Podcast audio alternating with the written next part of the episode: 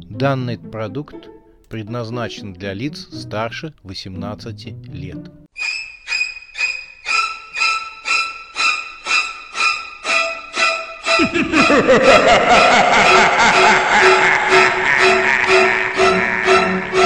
Пощекочи, нервишки.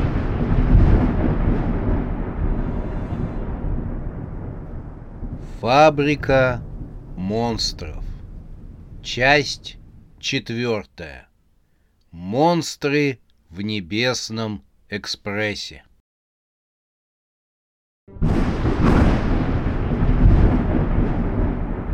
Игорь и кот, активно работая кулаками, кружили по кабине машиниста в ритме вальса и боксировали в стиле бокса. Хоть и весовые категории у них были разные, Игорь в весе Игоря, а кот в весе кота, они стоили друг друга. Кот больше работал прямой и использовал агрессивную манеру боя. Игорь был хитрее и более полагался на эффективную контратаку. Оба испытывали спортивное уважение друг к другу.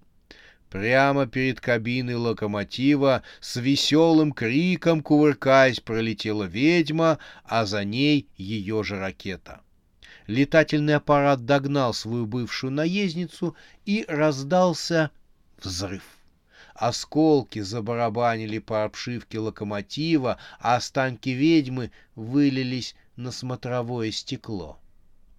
Проходивший мимо приборной доски локомотива Игорь, не отвлекаясь от бокса, включил дворники. «М-м, что там происходит?» пробормотал кот, поглядывая, как дворник со скребущим звуком размазывает по стеклу глаз ведьмы. Он чуть не пропустил хук справа. Пальцы смерти росли, обвивая Рамзеса, как ядовитый плющ. Бинты мумии обвисали, как оборванные струны. Смерть подбиралась ближе к фараону. Постарчески хихикая, она кусала свои дряблые губы. За ее спиной возник размытый силуэт фиолетовой фигуры. Рамзес сощурил глаза. «Не может этого быть!» Фиолетовый силуэт приобретал четкие очертания и распахнул свою зубастую пасть. Рамзес едва не вскрикнул. Это был Барс-Барас. Он одной лапой смел смерть с крыши вагона. «Я не поняла!» — проорала смерть, пролетая над Рамзесом. Она превратилась в точку и упала на землю. Барс-Барас развернулся и понесся к ведьмам, а именно к ракетам — которые уводили контейнеры с великанами за собой. Он оборвал тросы, за которые те цепляли товарные вагоны. Особо взбалмошную ведьму он раскрутил на тросе и метнул ее в начало поезда. Она взорвалась перед кабиной локомотива. Женщина-богомол упала на пол — Макс едва успел отпрыгнуть, чтобы его не зацепило остроточенной, как сабля, лапой богомола. «Какая она большая!» — пробормотал Макс. «Я хотел сказать... Объемная!» Он поднял глаза на знакомую ему светловолосую девушку, которая оглушила женщину-богомола увесистым половником. «Привет!» — весело сказала она. Как дела? Да, э, конечно, это... это... Привет, промямлил Макс. Он считал, что такой вопрос несколько неуместен в создавшейся ситуации. Дела у меня хорошие... Проклятие, что я такое говорю? За последние полчаса меня пытались убить два монстра. Ты себе это представляешь? Девушка с интересом его выслушала. «Денек еще тот, да, Макс?» — сказала она. Ты знаешь, как меня зовут? В прошлый раз ты исчезла неизвестно куда, а теперь появляешься неизвестно откуда. У тебя что, мода такая, что ли? У девушки должна быть какая-то загадка, сказала она и стала становиться прозрачной. «Эй, куда? Подожди!» — вдруг закричал Макс. Девушка опять обрела плотность. «Ну что еще?» Так же нельзя просто прийти, хряснуть по голове громадную самку богомола и, ни слова не говоря, раствориться в воздухе. «Ах, ты об этом!» — сказала она, и ударила еще раз женщину-богомола по голове половником. Но видишь ли, можно, оказывается. Девушка опять стала растворяться в воздухе. «Но подожди, подожди!» — закричал Макс. «Ты что, просто так возьмешь и исчезнешь? Она вновь обрела цвет и плотность, после чего корот коротко сказала. «Нет», и стала вновь растворяться. «Ну хоть скажи, как твое имя?» Девушка полностью растворилась в воздухе, от нее остались лишь слабые очертания.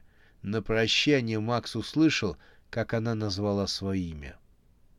Затем исчезли призрачные очертания девушки. Она что же, привидение? И имя у нее неплохое, такое звучное. Александра. Макс осекся и впервые подумал о том, что же сейчас делает Юля. Рамзес сцепил вагоны. И если бы у него был пот, он промокнул бы краем бинта свой лоб. Барс-барас исчез так же неожиданно, как и появился. Перед этим он разогнал всех нападавших. Смерть больше не наведывалась. Рамзес по пульту проверил состояние великанов, но с ними все было хорошо. Он вернулся в вагон-ресторан. Здесь царил страшный разгром. По пути Рамзес выкинул в окно пришедшую в себя женщину-богомола, которая хотела отрезать головы официантам. Те пришли, чтобы вернуться к своим обязанностям. «Я смотрю, у тебя тоже было весело», — поинтересовался Рамзес у Макса, который опрокидывал в себя вторую бутыль вина. «Нормально. Ик. А ты что, прохлаждался? Ик. Тут было такое. Ик. Ты, ты все. Ик пропустил. Да неужели? сказал Рамзес, отбирая бутылю вина. Но там вина осталось лишь только на глоток. Поэтому он взял из бара другую бутылку. Макс даже обиделся. Я, ик, смерти в глаза, ик, смотрел. Рамзес откупорил бутылку. А что, смерти сюда заходила? Макс хотел рассказать, сколько всего он пережил, но только лишь громко икнул и указал мумии фараона на странную процессию, шедшую по вагону. «Иг, этого я уже не вынесу», — прокомментировал молодой человек. Рамзес с интересом обернулся. Громадный лангуст Алик с акульей пастью подгонял половину тела рыбомонстра — от него осталась лишь пара ног до задницы, которые, соответственно, те и крепились. Алик подгонял половину рыбомонстра хлыстиком. «Привет, я Алик!» — поздоровался лангуст. «Мы сойдем на следующей станции, хорошо?» «Пожалуйста, но я не против, если вы вместе с нами продолжите путь», — сказал Рамзес, беря дополнительный стакан для нежданного гостя. — скрасите, так сказать, наше путешествие. Подумаем, весело согласился Алик и тут же спохватился и представил останки рыбомонстра. Прошу знакомиться. Это мой кузен Малек. Он был в числе нападавших на поезд. Мы уже знакомы, сказал Макс и отвернулся к бару. Рамзес отпил из бутылки, поморщился и указал на ноги рыбомонстру. «Хорошо было бы его допросить. Хотелось бы знать, кто их всех нанял», — сказал фараон. Он говорит-то может? Чем? Подождите, через месячишко все отрастет по новой. Вообще-то он парень неплохой. Однажды я напился, а он продал меня на вес, как мясо криля, норвежским рыболовом. Он с детства общался с криминалом. Пропадал в темных омутах, тусил на болотах, а потом связался с браконьерами, ну и пошел по наклонной. В это время все почувствовали, что Небесный экспресс начинает опять менять направление. Поезд стал приближаться к земле. «О, мы, кажется, восстанавливаем старый курс», — заметил Рамзес. В вагон-ресторан горделивой походкой, с небольшим фингалом под глазом и разодранным в клочья галстуком вошел Игорь. Глаза его горели. На шее, на манер фраерского шарфика, у него был повязан охотничий трофей — кошачий хвост. «Мы победили!» — провозгласил он. «Нападение отбито! Машинист восстанавливает старый курс. Скоро будем на месте!» Само по себе место никак не ассоциировалось с такими понятиями, как страх и ужас все было достаточно уютненько. Небесный экспресс остановился на окраине старого парка. Здесь было тихо, и все вокруг навевало мысли о том, что здесь можно было просто прикорнуть у деревца, пролить пару-тройку слез и задуматься о вечности, суициде или о том, чтобы надраться в стельку на радостях. Настолько здесь было тихо и спокойно.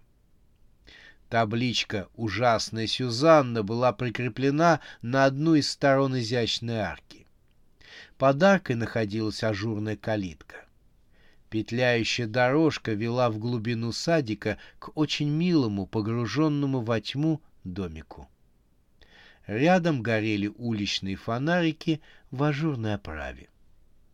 Вообще Макс ожидал увидеть странного вида храм, состоящий из человеческих костей и черепов, весь обставленный жаровнями, на которых горит жаркое пламя. Но святилище ужасной Сюзанны выглядело как очень примиленький дачный домик из сказки. Громадные контейнеры были выгружены роботами-погрузчиками в парке. — «А теперь уносим ноги», — проговорил Игорь. Макс удивился. «А мы не дождемся клиента?» Рамзес и Игорь посмотрели на него, как на сумасшедшего. «Кого ты собрался ждать, хилый?» — спросил Рамзес. «Сюзанну, что ли?» Игорь потряс бумагу. Согласно договору, мы оставляем великанов здесь в определенное время и уходим. Написано, сделано и точка. Макс, конечно, ничего не смыслил в продаже монстров и чудовищ, поэтому ему было нечего возразить. «Тогда, значит, домой?» — спросил он. И Небесный экспресс начал набирать скорость, поднимаясь в небо.